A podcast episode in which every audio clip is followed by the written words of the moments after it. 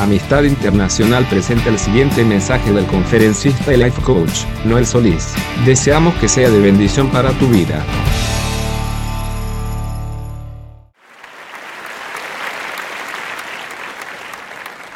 El mensaje de este día es cómo mantener el fuego encendido. ¿Sí? ¿Cómo mantener el fuego encendido? Una de las cosas que a mí más me entristece de la iglesia moderna es la falta de fervor, la falta de pasión, la falta de convicciones, la falta de entrega, de compromiso.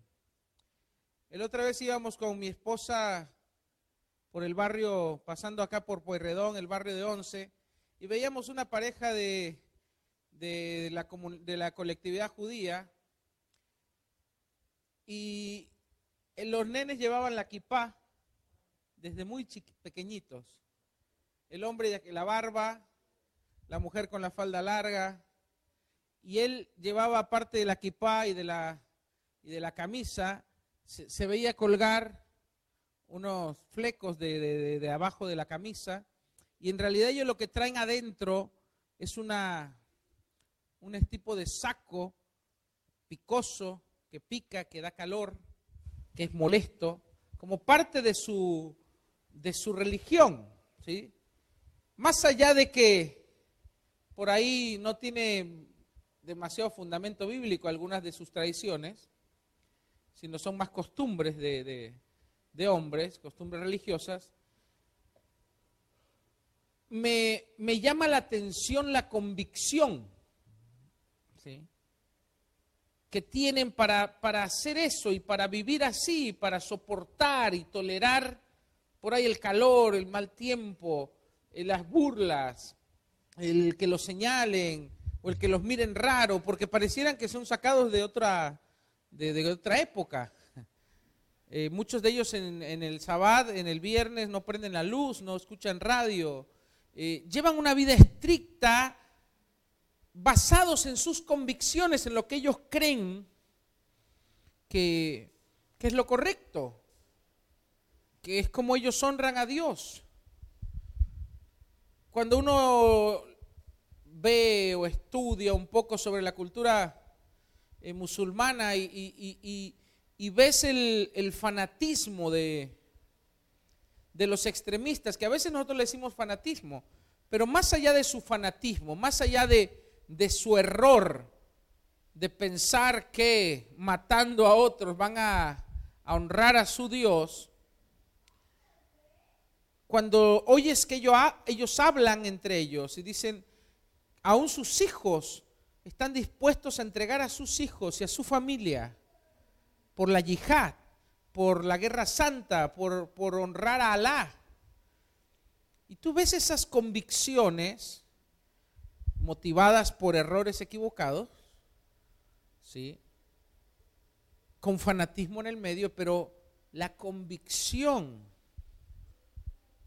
te hace pensar, ¿por qué nosotros no tenemos, yo no hablo de ese extremismo, pero no tenemos ni el 10% a veces de esas convicciones y, nos cuesta tanto eh, obedecer con nuestras vidas, honrar con nuestro estilo de vida, con lo que hacemos, lo que Dios nos pide que a veces no es mucho. Cosas básicas como orar, como leer la Biblia, como congregarse. Yo no puedo entender gente que pasan un domingo, dos, tres y no se congrega. No hay una necesidad, yo me pregunto, no hay una necesidad en su corazón, no hay una, un deseo mínimo de decir, Señor, yo te necesito. Entonces esas cosas te hacen pensar. Y a mí me hacen replantearme, decir, realmente hacia dónde está yendo el cristianismo de ahora, porque cuando yo leo el cristianismo de la iglesia primitiva, de los primeros cristianos, ellos morían abrazados a la, a la pila en el Coliseo romano, eh, eh, eran encendidos vivos y devorados por leones y morían alabando a Dios. Entonces, no es que el cristianismo no, no genera esa pasión y esa convicción, probablemente haya un problema con nuestra, eh, con nuestra época. Yo me preguntaba todo eso y todo, toda esta falta de compromiso, de pasión, de fervor, ¿qué genera un cristianismo tibio, carente de poder, ¿sí? carente de resultados? Porque yo leo en mi Biblia que Pablo dice, yo no me avergüenzo de este Evangelio, porque este Evangelio es poder de Dios. Pero cuando tú ves vidas o, cristianos que intentan y nunca logran, que anhelan y nunca poseen, que desean y no tienen resultados. Cristianos que sus vidas, más allá de ser ejemplares, son lo opuesto, con hogares fragmentados, matrimonios con problemas, economías eh, diluidas, cristianos que luchan con adicciones, con, con depresiones. Tú dices, ¿dónde está el poder del Evangelio? Amén. Porque tenemos que encararnos con la realidad. O el Evangelio no tiene poder, o tal vez nosotros estamos, no estamos viviendo y creyendo el mismo evangelio del que Pablo hablaba. Porque Pablo dice que el evangelio que él creía, que él predicaba, era un evangelio de poder. Y poder significa capacidad para hacer. Entonces, si yo vivo el evangelio de Jesucristo, yo tengo que tener poder. ¿Para qué? Para poder tener un hogar estable o un matrimonio feliz o, una economía sana. Poder para vencer cualquier adicción o cualquier depresión o cualquier hábito. Entonces tenemos que ser realistas con nuestra valga la redundancia, nuestra realidad.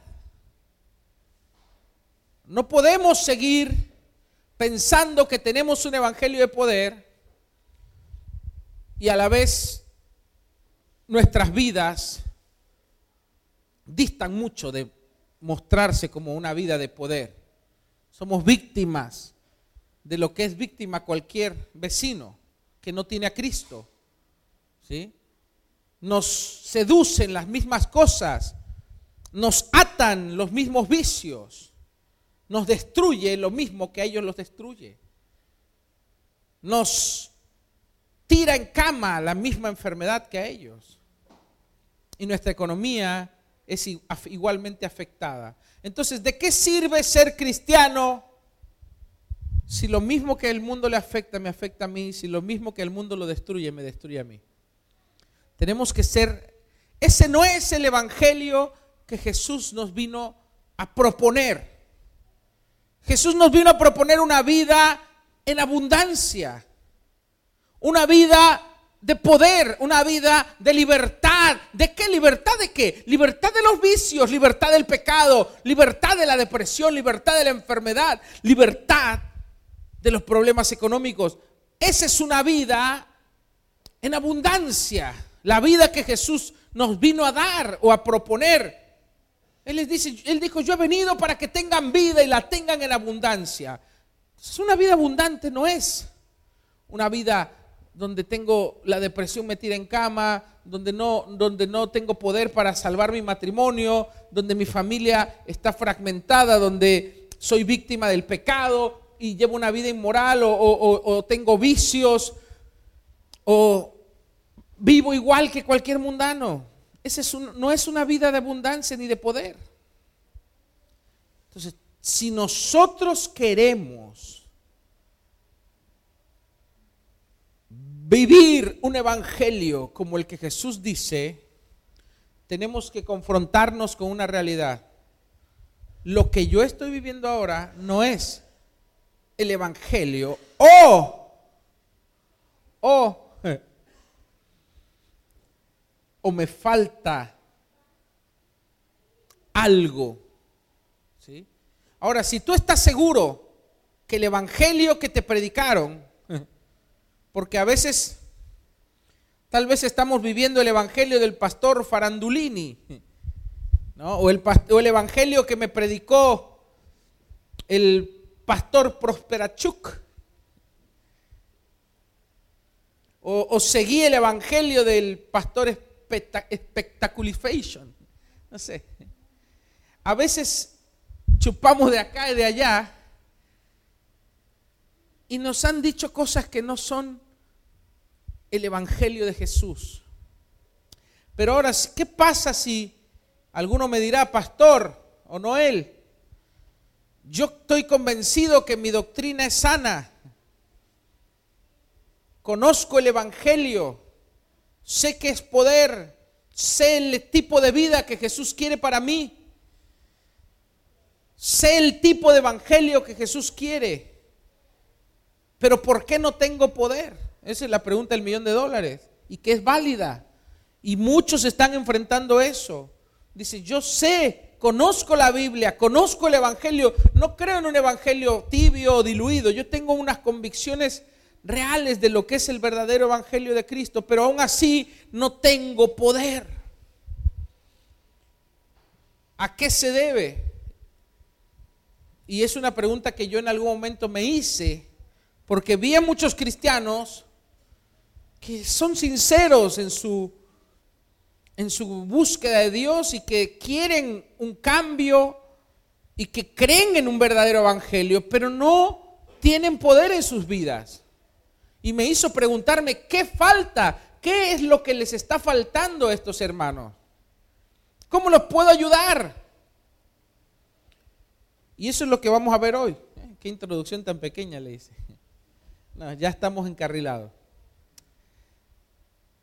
¿Qué es lo que nos falta? Jesús dijo algo en Juan 15, 4 que es muy importante. Juan 15, 4. Versículo 4 y 5. Quiero que me acompañe. Dice, acá está hablando Jesús con sus discípulos, con los que creen en Él. Y dice, permanezcan en mí y yo en ustedes. Ahora, acá está, esta, voy a detenerme acá. Permanezcan en mí y yo en ustedes. Ah, porque a veces lo leemos muy rápido y no entendemos lo que estamos leyendo. Primero Jesús le dice, permanece en mí. Esto es mantente cerca. ¿Qué será permanecer en Jesús? Es raro, ¿no? Como que yo te diga, Mirta, permanece en mí. ¿Cómo? ¿De qué me habla este? Mantente cerca. Estate cerca, estate junto a mí. Estate informado, estate actualizado.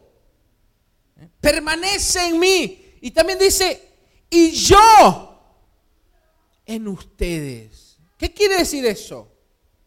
Una cosa es yo permanecer en Jesús, eso es lo que la mayoría hacemos.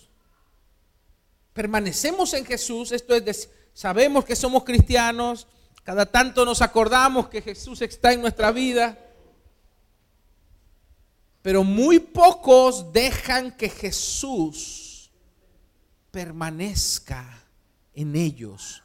¿Cómo Jesús permanece en mí? Es cuando yo dejo que Él, que su presencia, que su palabra, que su voluntad guíe mi vida. Cuando yo estoy consciente de su presencia en mi vida, estando yo en mi trabajo, yendo en el colectivo, o yendo caminando, o estando en la escuela, cuando yo dejo que Él, que, que, su presencia, su persona, afecte mi presente, entonces yo estoy dejando que Jesús permanezca en mí. ¿Se entiende? Porque a veces nosotros pensamos en Jesús como el que está allá y dices, yo soy cristiano, soy hijo de Dios, está bien, perfecto. Pero no dejamos que Jesús venga y afecte nuestra realidad. Que Jesús venga y afecte nuestras decisiones. Que Jesús venga y afecte nuestro comportamiento. Ahí es cuando Jesús permanece en mí. Amén. Y después, ¿qué dice?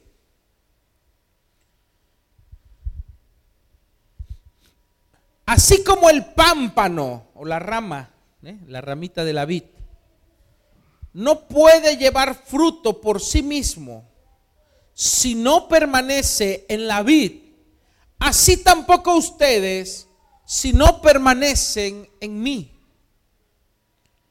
Yo soy la vid, dice Jesús, ¿sí? el árbol de la uva, y ustedes son las ramas, los pámpanos.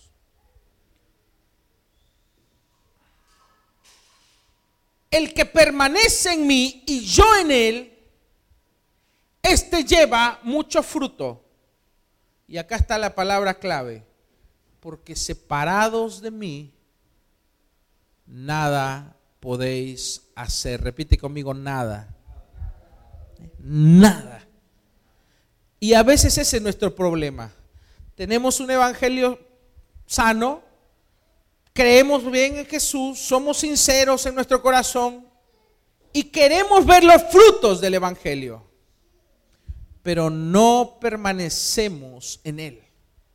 Esto es, andamos por la vida sabiendo que somos cristianos, sabiendo lo que dice la Biblia, sabiendo que hay un Dios, pero no estamos en comunión. Es lo que le pasa a muchos. Su único contacto con Dios es cuando van a la iglesia. Su único contacto con Dios es cuando oran por los alimentos, si es que oran. Pero después, el resto del día y la semana, no hay. No hay nada. Y donde no hay relación, donde no hay comunión, más bien, donde no hay comunión, no hay relación. Repite conmigo, donde no hay comunión, no hay relación. Si vos tenés una esposa, un esposo, un novio, una novia, y no hay comunión, ¿qué es comunión? Implica dos cosas la comunión. Comunicación y unión, unidad. ¿Eh? Cosas en común, comunión. Donde no hay comunión, no hay relación no se puede dar una relación. Imagínate que yo llego a mi casa y no saludo a mi esposa. Me voy y me paso directo al baño. Salgo, llegado a comer y no la saludo, no hablamos nada, como y me voy a, este, a duchar. Me voy y me acuesto, me levanto, no la saludo, me voy a desayunar, no hablo con ella. Llega la siesta, vemos la tele juntos, pero no nos hablamos. No hay comunión. Y después, yo espero que haya una relación, no va a haber relación. Amén. No hay relación, porque donde no hay comunión no hay relación. Y eso nos pasa con Dios.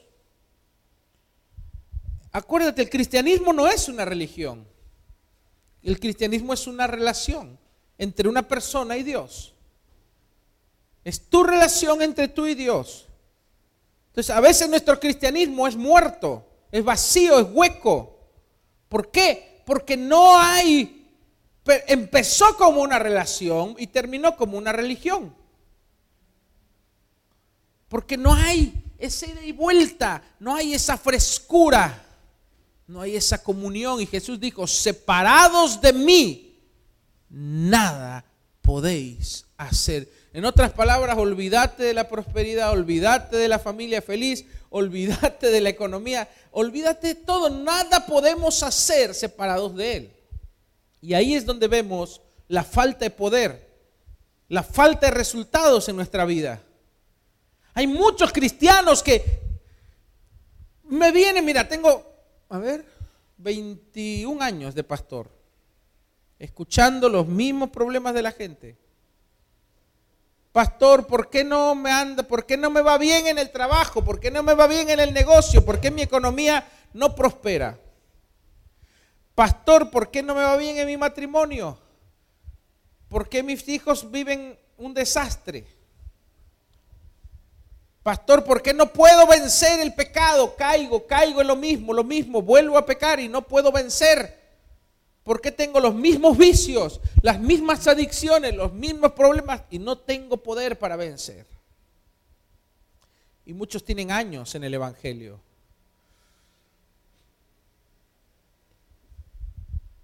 La falta de poder es el resultado de la falta de comunión con Dios. Ahora nadie se sienta culpable, ni los que me ven, ni los que me escuchan. Porque no es mi interés hacerte sentir mal. Mi interés es despertar tu, despertarte y darte una solución.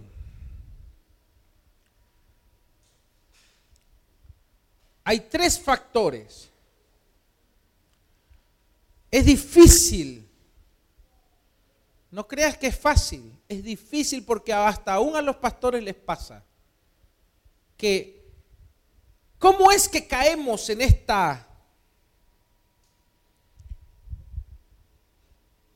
aletargamiento, en esta frialdad espiritual? ¿Sí? Porque nos vamos enfriando, nos vamos alejando de Dios de a poco. Y esto le puede pasar a cualquiera. No es que le pasa solo a algunos, esto es algo que le puede pasar desde el más nuevo hasta el más viejo, desde el más que no conoce nada hasta el teólogo más, más conocedor de la Biblia. El alejarse de Dios, el enfriarse, el perder la pasión, el perder el fuego, es algo muy fácil de que suceda, es algo muy común también pero que nosotros podemos evitarlo. Hay algo que nos ayuda, que es la, yo le llamo la regla, de, la regla espiritual de tres, o la regla de tres. Oración, Biblia, congregarse. Estas tres cosas te van a librar del enfriamiento, del estancamiento espiritual, ¿sí? De, que tu corazón se, se endurezca. Oración, en este orden, oración, Biblia y congregarte. La oración es lo que me mantiene en comunión con Dios. ¿sí? Lo que me mantiene en una comunicación constante, lo que mantiene la relación. Ese es lo más importante, porque vos podés estar sin Biblia, podés vivir en un país donde no hay iglesias porque son perseguidas, pero si tú tienes oración, tú estás en comunión con Dios, tu fe se va a mantener alta, tu fervor, tu entrega, tus convicciones van a estar altas. Porque los primeros cristianos no tenían Biblias.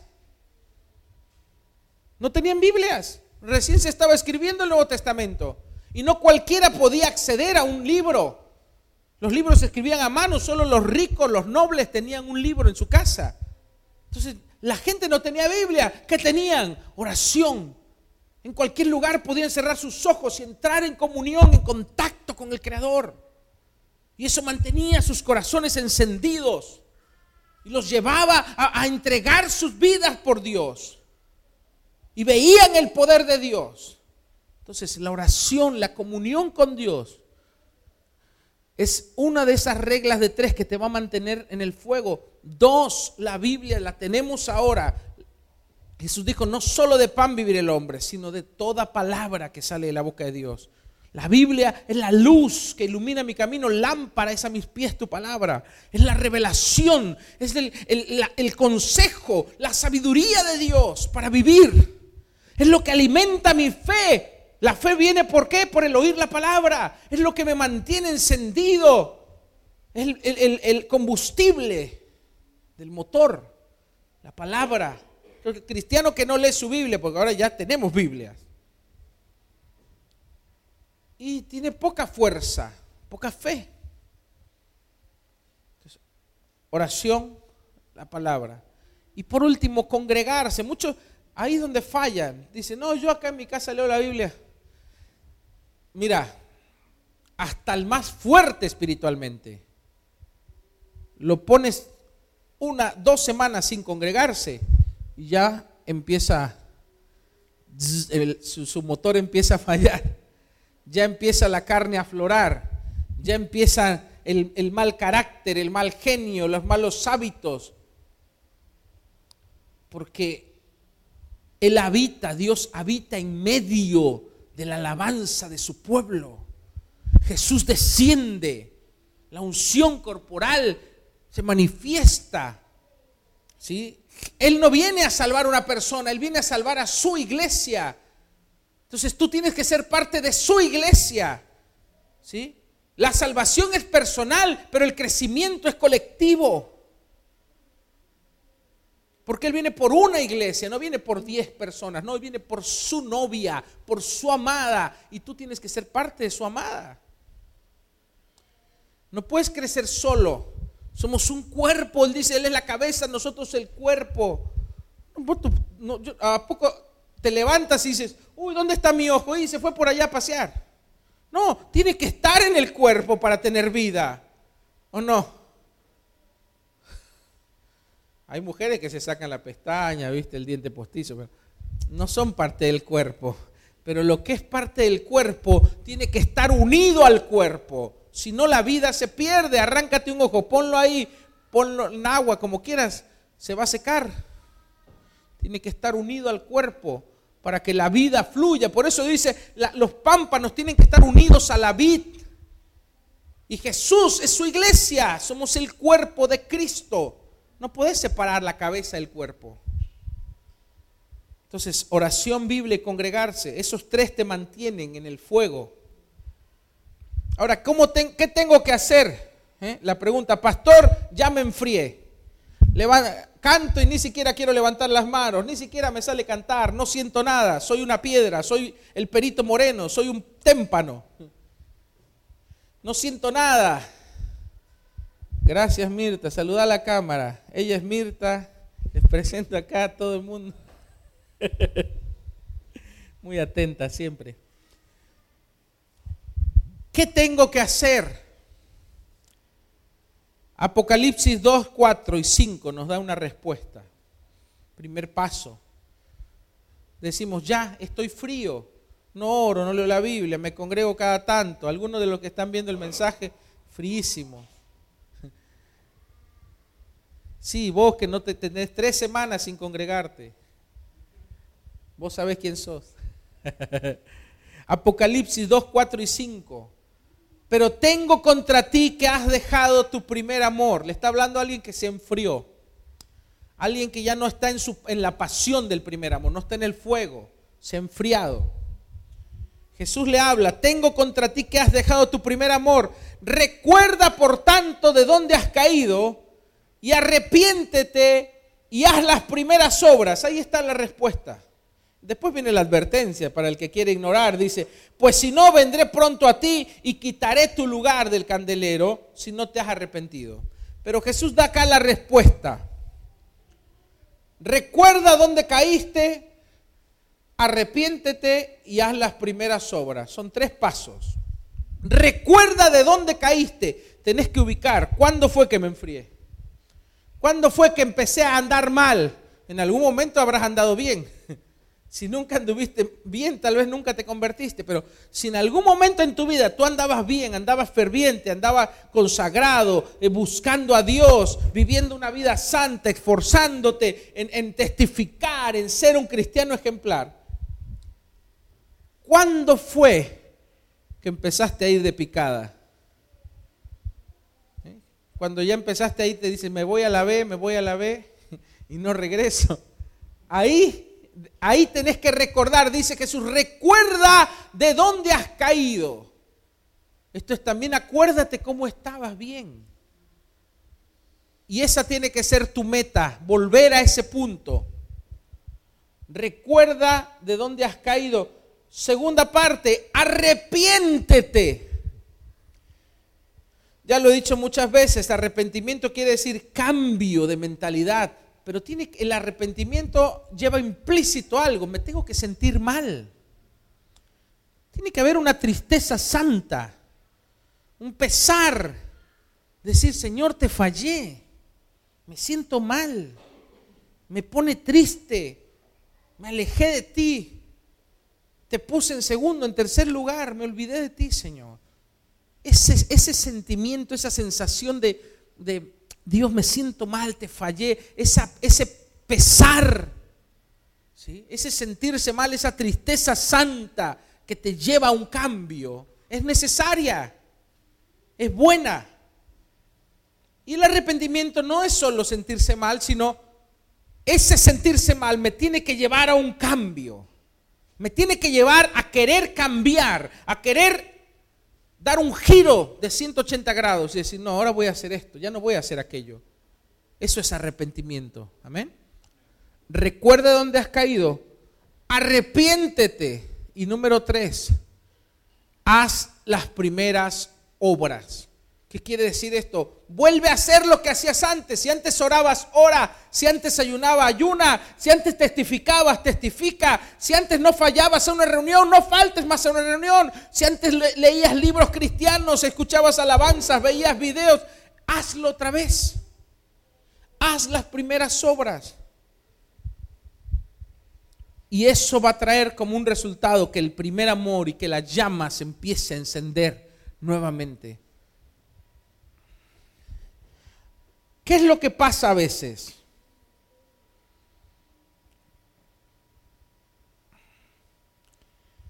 Yo la otra vez escuchaba a un pastor que decía, por ejemplo, las parejas muchas veces no saben cómo recuperar el amor. Hay gente que piensa que no puede recuperar, sí se puede recuperar. Porque el amor no es un sentimiento, el amor es una decisión que va acompañada por un sentimiento después, pero inicia como una decisión. Entonces el amor hay que tener el deseo. Entonces este pastor decía, cuando yo, él cuenta que tuvo con su esposa un momento donde se alejaron, donde se, estaban mal en su matrimonio. Y decidieron volver a, a luchar por su matrimonio. Y este pastor decía, ¿qué hice? Empecé a, ver a mi mujer diferente. La empecé a ver con ojos de amor. Pero él se esforzó. Empecé a prestar atención a los detalles, a su mirada, a su sonrisa, a lo que me conquistó. Empecé a verla con afecto, con cariño. La empecé a ver atractiva. Me acordé de lo que me gustaba de ella. Y empecé a hacer cosas, la empecé a conquistar otra vez, empecé a hacer lo mismo lo que hice al inicio. Como dice Jesús, haz las primeras obras para conquistarla. Le llevé flores, empecé a ser más atento, ponerle la silla, abrirle la puerta, decirle cosas lindas. Y ella empezó a hacer lo mismo. Y cuando sin darse cuenta ya estaba nuevamente la chispa el amor, el sentimiento, la pasión. Entonces, muchos quieren primero sentir algo y después hacer. No, tú tienes que hacer lo que tú quieres provocar. Es como que yo quiera de repente decir, bueno, este año mi meta es estar como, así como, este, ¿como qué? Schwarzenegger en sus mejores épocas. Y, y entonces es que es como yo querer esperar ya los resultados y levantarme y decir, ya está. Y me veo al espejo y no, no hay nada. La misma panza, los mismos músculos muertos. Tengo que hacer las primeras cosas que me van a llevar al resultado que yo quiero esperar o que estoy esperando. Tengo que trabajar los músculos, despertarlos, quemar las calorías, hacer que el cuerpo despierte, que empiece a consumir grasa, ¿sí? que los músculos empiecen a despertar nuevamente, a exigirles a que, a que crezcan, a que se estiren. Y el cuerpo va a responder al estímulo. Lo mismo sucede con lo espiritual. Lo mismo sucede con el corazón. Hay que incentivarlo, hay que despertarlo. Mira lo que hacía el salmista, Salmo 43, 5, dice, ¿por qué te abates, oh alma mía? ¿Y por qué te turbas dentro de mí? Espera en Dios, porque aún he de alabarle, salvación mía y Dios mío. ¿Qué estaba haciendo acá David? David se sentía mal, estaban por matarlo, estaba deprimido, se sentía abandonado, perseguido, odiado. Ya esas épocas donde lo aplaudían y decían, ahí viene David, David mató a sus diez miles. No, ahora David estaba huyendo, se hacía loco para sobrevivir, desterrado, perseguido, abandonado. Y estaba entrando en una depresión. Se estaba creyendo que en verdad estaba loco, capaz. ¿Y qué hizo David? Le habló a su alma y le dijo, no, alma mía, no te aflijas, no te abatas. Y le ordenó lo que él esperaba que su alma haga. Confía en Dios, espera en Dios, aún voy a alabar a Dios. ¿Sabes que muchas veces nosotros no nos sentimos con el ánimo nuestra alma está abatida por el pecado, por la carne, por el mundo. No tiene fuerza y no sentimos ganas de orar, no sentimos ganas de leer la Biblia, no sentimos ganas de orar. Ahí es donde le tienes que decir, alma mía, busca a Dios. Aunque no sientas las ganas, aunque no quieras hacerlo, vas a buscar a Dios. Vas a esperar en Dios y vas a mover tu voluntad y tu alma tiene que obedecer y acompañar y tu cuerpo también. Yo veo a muchos que están en la alabanza. Así. Ni siquiera levantan la mano sentados. Pues muchos están así parados y parece que es como una estaca que clavaron ahí. No levantan manos, no adoran. Yo digo, están muertos por dentro. Y sabes que yo no, hoy yo no tenía muchas ganas así de decir, ¡wow! Pero yo le obligaba a mi alma y a mi cuerpo, alaba a Dios, exáltale, levanta manos santas, entrégale, cántale, ofrécele tu vida. Porque si yo dejo que mi alma, mi, mi carne me gobierne, perdí. Muchas veces tú no vas a sentir, pero tienes que obligar a tu cuerpo y a tu alma a que sirvan a Dios, a que honren a Dios. Amén. Entonces, yo entiendo, a veces no, siento nada, no tengo ganas, no sé ni cómo llegué acá. Llegaste como, como que te trajo por la gracia de Dios. Pero ahí es donde tienes que hablar con tu alma y decirle, alma mía, bendice al Señor. Y tienes que conectarte con Dios. Porque cuando uno está apartado, cuando uno está en frío, cuando uno está en ese estancamiento espiritual, no siente nada. Y hay muchos que andan por, por sentimientos, no andan por fe. La Biblia dice, andamos por fe, no por vista. O sea, no por lo que se ve, ni por lo que se siente. Entonces yo por fe me levanto, levanto mis manos, digo, Dios te amo. A veces ni lo siento, pero le digo, Señor, te amo, porque no es lo que siento, es mi voluntad la que se mueve. Dios quiere que tu voluntad se mueva. Dios no quiere que solo, imagínate, si solo voy a amar a mi esposa cuando lo siento, pues me va a volar a los tres días. No, la voluntad es la que mueve el corazón. Yo quiero amarte y yo te amo porque decido amarte. Yo te amo Dios porque decido amarte y te honro Dios porque decido honrarte. No porque lo siento, no porque hoy me siento con ánimo de ayunar. ¿Quién siente ánimo de ayunar? Los anoréxicos nada más. A veces no sientes ganas de orar, a veces no sientes ganas de ir a la iglesia, a veces no sientes ganas de ir a la Biblia. No me importa, porque yo ya entendí que es mi voluntad lo que honra a Dios, no mi carne. Entonces yo le digo a mi alma y le digo a mi cuerpo, vamos a honrar a Dios, vamos a alabar a Dios, vamos a servir a Dios. Es lo que te conviene y lo sabes. Levántate, dormilón, y clama a tu Dios. Y después, ¿sabes qué? Mi alma, sí Señor, mi espíritu despierta y aún mi cuerpo obedece.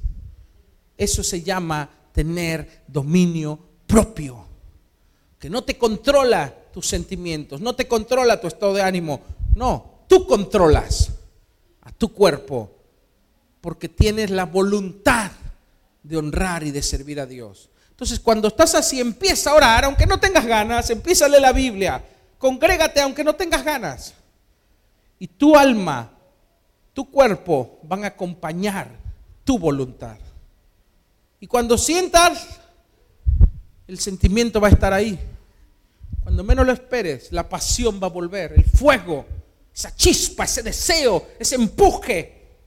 ¿Eh? Pero no esperes ver los músculos antes de hacer el ejercicio. Es así. Trabaja. Involucra tu voluntad. Y vas a ver el resultado. Amén. Ponte de pie y vamos a orar. Cierra tus ojos por un momento. Primero vamos a hacer lo que el Señor dijo. Mira de dónde has caído y arrepiéntete. ¿Dónde fue que empezaste a enfriarte? ¿Dónde fue que perdiste ese fuego, esa pasión? Acuérdate cuando estabas en lo alto, cuando estabas consagrado, cuando tu fe movía montañas.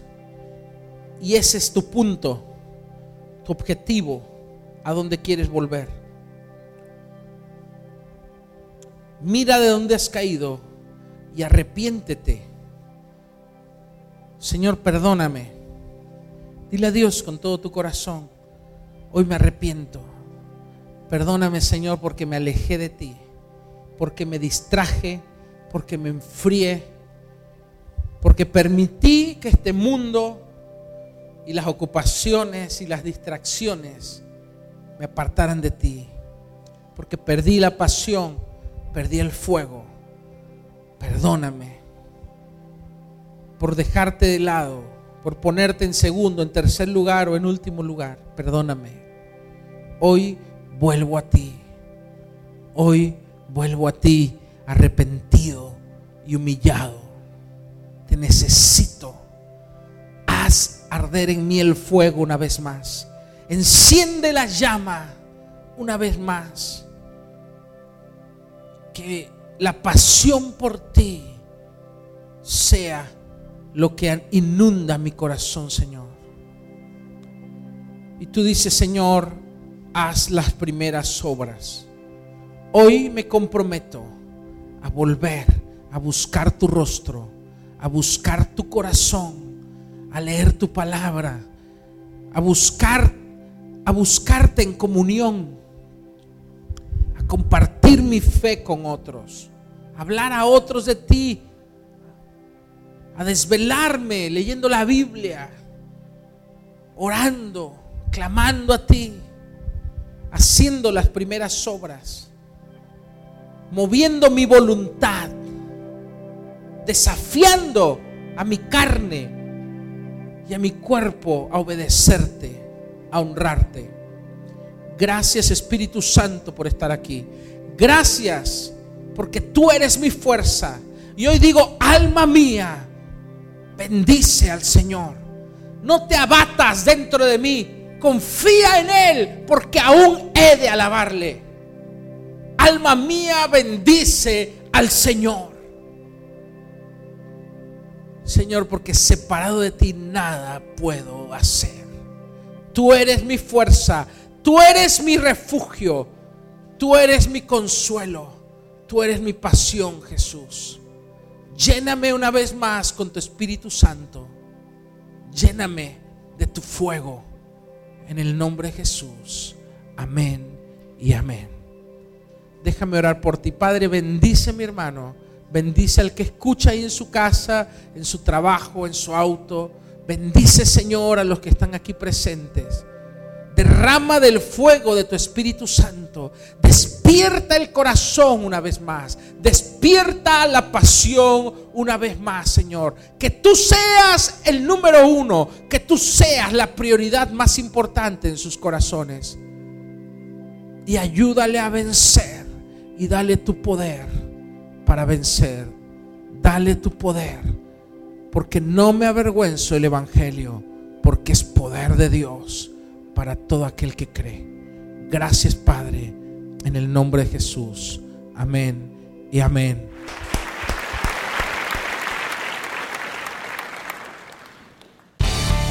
Visítanos en soyamistad.com o síguenos en nuestra página de Facebook, Amistad Internacional. Dios te bendiga.